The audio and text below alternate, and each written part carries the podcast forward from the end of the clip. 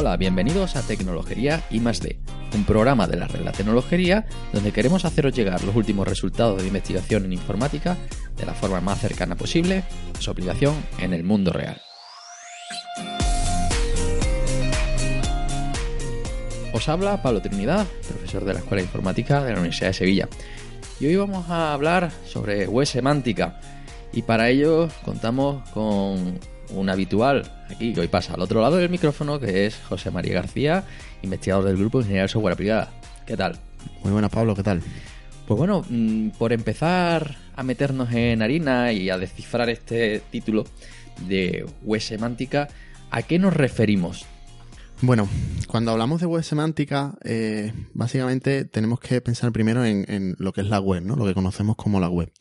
La web, eh, al fin y al cabo, pues es, eh, bueno, tenemos, sabemos que tenemos una red donde tenemos una serie de recursos accesibles en ella, ¿vale? Que básicamente, pues, en un principio eran solo documentos, ¿verdad? Una, red, una red de, de documentos eh, que te hace falta pues saber la dirección de esos documentos para acceder a ellos y luego, bueno, esto ha ido evolucionando también, eh, incorporando pues más funcionalidad, ¿no? También, también hablamos de servicios y demás, ¿no? Eh, el problema que tiene la red original, como se, como se pensó, es que eh, esos documentos que hay ahí, incluso enlaces, enlaces que, que se hacen entre, entre esos documentos, los hiperenlaces típicos, pues no, no te proporcionan eh, información sobre realmente qué son esos documentos, ¿vale?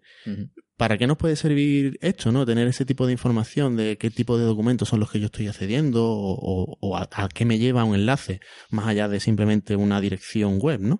Pues precisamente para que los ordenadores, ¿no? Para que, los computadores sean capaces de interpretar esa información, ¿no? Y darnos un poco de un valor añadido.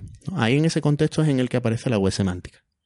¿Vale? En el que añadimos información a esa web típica de documentos y la transformamos en una web de cosas, ¿vale? Cosas que sabemos de qué tipo son y cuando estamos hablando de que esto es una, eh, una imagen, pues está más o menos claro, pero cuando tenemos un documento donde se está explicando, por ejemplo, eh, bueno, pues los datos de una persona, ¿vale? Pues podemos identificar que efectivamente estamos accediendo a eso, ese tipo de datos, ¿no? Cuando estamos hablando de una ciudad, por ejemplo, información sobre una ciudad, pues podemos, utilizando las tecnologías de la web semántica, dar información de que eso que estamos ahí viendo, que estamos accediendo a ello, es representa una ciudad, ¿no? Es como la contrapartida eh, en la web de, de, esa, de esa ciudad.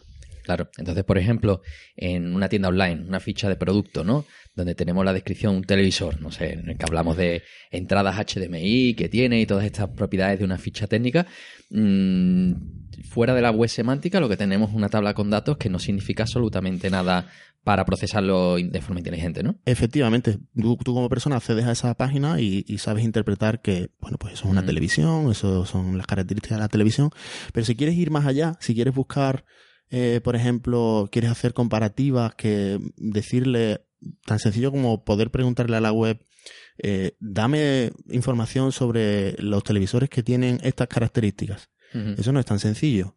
¿Vale? Normalmente o tradicionalmente tú eh, te, ibas a un te vas a un buscador, ¿no? Y a lo mejor intentas escribir una frase que se parezca a eso, pero tradicionalmente los buscadores pues no, no eran capaces de, de interpretar esa, esa búsqueda, ¿no? Esa cadena de búsqueda para darte esa información tan precisa, ¿no? Sino que iban más buscando palabras clave. Bueno, pues si aquí aparece la palabra televisor en esta página, pues probablemente esta te interese. Pero quizás estamos hablando no de una página de un producto, sino pues no sé, de, de, una, de una cadena de televisión. Claro. Que no te sirve a lo que tú estás buscando. Eso, la polisemia, ¿no? Que es un, un problema de ese tipo de enfoques, ¿no?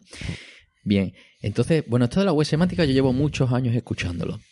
Y, siempre va a venir y nunca llega. ¿Qué es lo que ha pasado en estos últimos años dentro de la web semántica y a día de hoy cómo lo podemos, dónde la podemos encontrar? Bueno, efectivamente la web semántica no es nueva el propio Tim Berners-Lee ya propuso eh, en su momento el de dotar esta, esta información semántica a, la, a, la, web que él, por otra parte, pues también participó en su creación, ¿no? Eh, pero bueno, a lo largo de estos años, pues sí que ha habido mucha investigación en web semántica, eh, sobre todo, bueno, también mucho sobre tecnología muy básica debajo de la web semántica. Esto, algunos a lo mejor habrán escuchado alguna vez RDF, eh, SparkQL, lenguajes que sirven pues para describir eh, información semántica ¿no? y asociarla a, estos conceptos que hablábamos antes. Pero digamos que esto en la, la industria no llegó a, cuajar eh, hasta relativamente hace unos años, hace poco. Es lo que, bueno, ya se empezó a introducir los conceptos eh, más que de web semántica, como de el, los datos enlazados, ¿vale? El link data. Ajá. Que era, eh, bueno, precisamente siguiendo otra vez la, misma analogía que hablábamos antes, de que la web son una serie de documentos que están conectados por enlaces, ¿no? Pues eh, precisamente el link data, ¿no? los datos enlazados lo que busca es que esos, eh, esa información semántica que se pudiera también describir de alguna manera, pues también tenga enlaces hacia afuera, ¿no? Y que tengamos una serie de, de, información eh, que puede estar distribuida en, distintos lugares en la, propia web, pero que con enlazada para ir poder ser capaces de buscar más información al respecto, ¿no? Entonces ahí es donde empieza un poco a tomar un poco más de tracción y yo, en mi opinión, cuando ya termina de, de esto, de lo que es la web semántica, de, de aparecer en, digamos, o de ser accesible al público en general, es cuando, bueno, cuando, sobre todo cuando los grandes, eh, las grandes corporaciones, los grandes buscadores como Google, eh, Bing, eh, Yahoo también, pues empiezan a eh, interpretar esa información semántica que, que de alguna forma con los datos enlazados, con el link data, se podría asociar a, a, los documentos clásicos que podemos encontrar en la web, ¿no? A, las páginas web y demás, pues ya empieza a, a querer extraer esa información y hacer uso de ella, ¿no? Ahí es donde un poco mm, termina por, por realmente explotar el concepto de la web semántica en un mundo ya más real, más industrial. Claro, porque al final la web semántica no deja de ser una tecnología para que se construya tecnología sobre ella. Efectivamente. Entonces, para empezar, quien tiene el contenido debe dotarle de esa, de esa semántica, ¿no? Decir qué estructura tiene y luego que eso venga alguien y lo utilice, ¿no? Exactamente. Y bueno, y en ese contexto, pues uno, una de las, yo en mi opinión, uno de los, de los grandes claves en lo que esto, eh, esto de la web semántica, digamos, consiguió la atracción definitiva, fue con el concepto de los knowledge graphs, ¿no? De, de los grafos de conocimiento, ¿no? Lo, podríamos traducir y concretamente pues es Google uno de los que más usa en, en un primer momento este concepto de knowledge graph, ¿no? De, de grafo en el que tenemos que al fin y al cabo estamos hablando de lo mismo, estamos hablando de conocimiento, en forma de grafo, ¿no? En una estructura enlazada, datos enlazados. Al final es una forma de cambiarle el nombre, hablar otra vez de lo mismo, de la misma tecnología que ya estaba inventada, ¿no? Que ya se había venido, venido trabajando en ella eh, durante muchos años atrás, ¿no? Entonces, en este contexto del, del, Knowledge Graph, bueno, que esto está asociado también con una iniciativa que de nuevo parte de, de los grandes buscadores, Google, Bing, Yahoo, ¿no? Estas grandes empresas eh, dedicadas a, al, mercadeo de datos, al fin y al cabo, ¿no? a la indexación de, ese conocimiento. Eh, esta, como decía, pues estas empresas eh, promocionan eh, una iniciativa que en realidad es una iniciativa abierta, que todo el mundo puede participar, está abierta a la comunidad, que es la iniciativa de Schema.org, ¿vale? Uh Schema.org, podéis ir a esa, a esa URL, pues básicamente una, un vocabulario que está, mm, está, bueno, iba a decir formalizado, no exactamente, no, digamos, no, no tiene por detrás tanto formalismo como los clásicos formalismos de web semántica con lenguaje OWL y ese tipo de cosas, pero sí que, bueno, es un, es un vocabulario más o menos sencillo, una ontología, que eso es una cosa que no hemos comentado, ¿no? De la palabra clave en la web semántica es ontología, ¿no? Es un, documento, una forma de ponerse de acuerdo sobre un dominio concreto, básicamente, por decirlo así rápido. Y en esquema doctor lo que tenemos, pues eso, ese tipo de vocabulario, ontología colaborativo en el que, pues ahí aparecen una serie de taxonomía, una serie de conceptos con los que se pueden anotar páginas web. Bueno, tanto páginas web como al fin y al cabo cualquier tipo de documento que podamos acceder desde la web. Y eso dependerá del dominio, ¿no? Efectivamente, tenemos dentro de esquema doctor, pues hay varios dominios. Entonces, por ejemplo, para comercio online, pues tenemos pues una serie de, conceptos dentro de esa taxonomía que podemos reutilizar en nuestro, por ejemplo, en nuestros e-commerce, en nuestras herramientas de comercio electrónico, para anotar los productos utilizando esa terminología. Claro, ahí por ejemplo, ahí se me ocurre es el Google Shopping, que algunos los conocerá, porque cuando tú haces una búsqueda siempre te aparece esa opción, igual que buscar por imágenes y demás, la opción de shopping, que no están todas las tiendas, que solo están unas pocas tiendas ahí que reconoce el precio, y son aquellas que tendrán sus datos estructurados con este efectivamente, este, con efectivamente. Y que además cada vez más en el algoritmo de Google, bueno, por decir, bueno, básicamente el, buscador más, más usado eh, en el mundo, pues el algoritmo de indexación mm, cada vez más tiene en cuenta que las páginas tengan esa información anotada utilizando el, vocabulario de esquema de autor. Entonces, pues eso, los productos, pues tú puedes tener una página donde describes el producto y puedes identificar dentro de esa página, por ejemplo, dónde está el precio. Y puedes poner una anotación con uno de, de, los conceptos que aparecen en esquema de autor de que eso es el precio. Y este otro texto que aparece aquí, pues es en la descripción.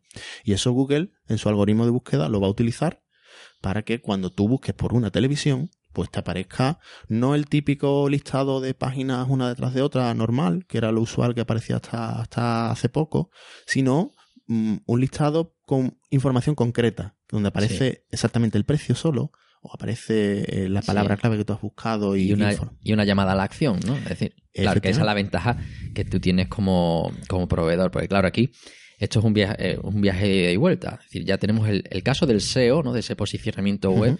Eh, que ha obligado a las compañías a, introducir información sobre su sobre su propia web, esos keywords, y que al final, después de muchos años, pues ya es una fórmula que nadie se le ocurre hacer una web sin toda esa información de, de SEO, ¿no?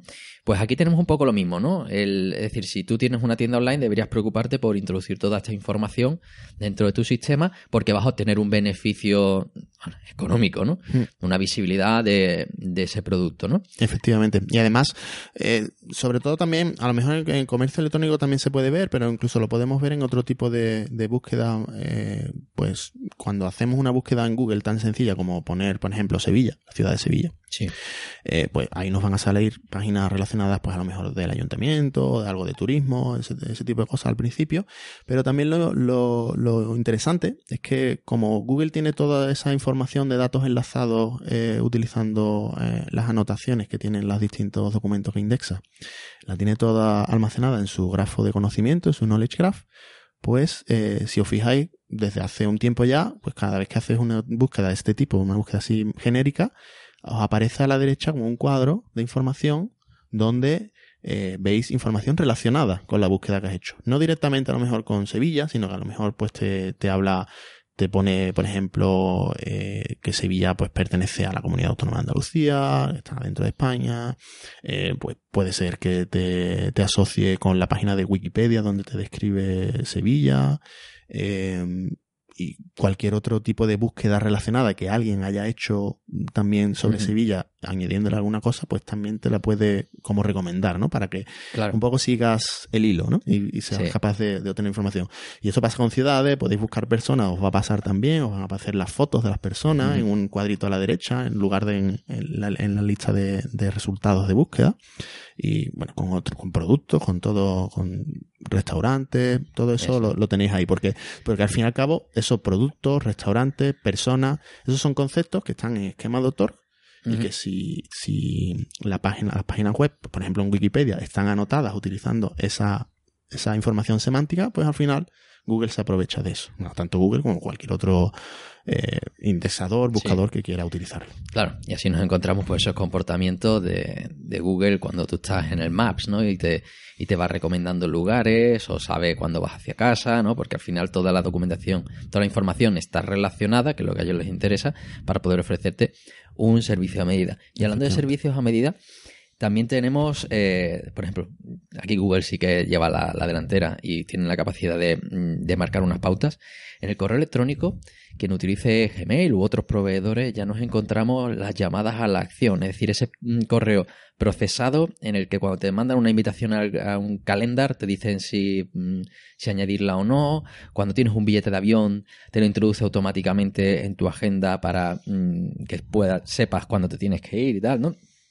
Eso ¿También es web semántica? Es también web semántica, efectivamente. Ahí también tenemos anotaciones de el, propio documento de email incorpora eh, mediante una, una, serie de mecanismos de anotación, pues información, metadatos, información que en principio tú no la ves, está por detrás oculta, pero que referencia, pues, por ejemplo, a esos mismos conceptos de esquema de autor, ¿no? que se, refieren a, pues, por ejemplo, un restaurante y, por ejemplo, a, reservar una mesa en ese restaurante, ¿no? Esa acción, pues también son eh, parte de la información semántica que, que tienen las acciones posibles que tienes en ese email, es parte de la información semántica que está por detrás anotada en ese email.